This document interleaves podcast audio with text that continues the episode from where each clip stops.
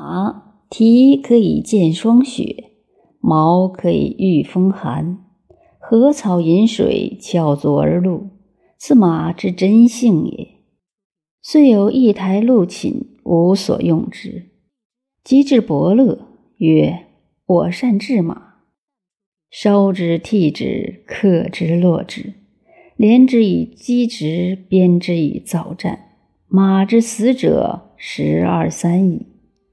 击之，可之，持之，骤之，整之，齐之。前有绝世之患，而后有鞭策之危，而马之死者已过半矣。”陶者曰：“我善治直。”圆者重规，方者重矩。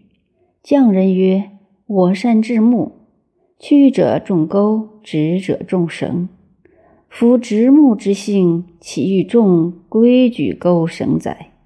然且世世称之曰：“伯乐善治马，而陶匠善治直木。”此亦治天下者之过也。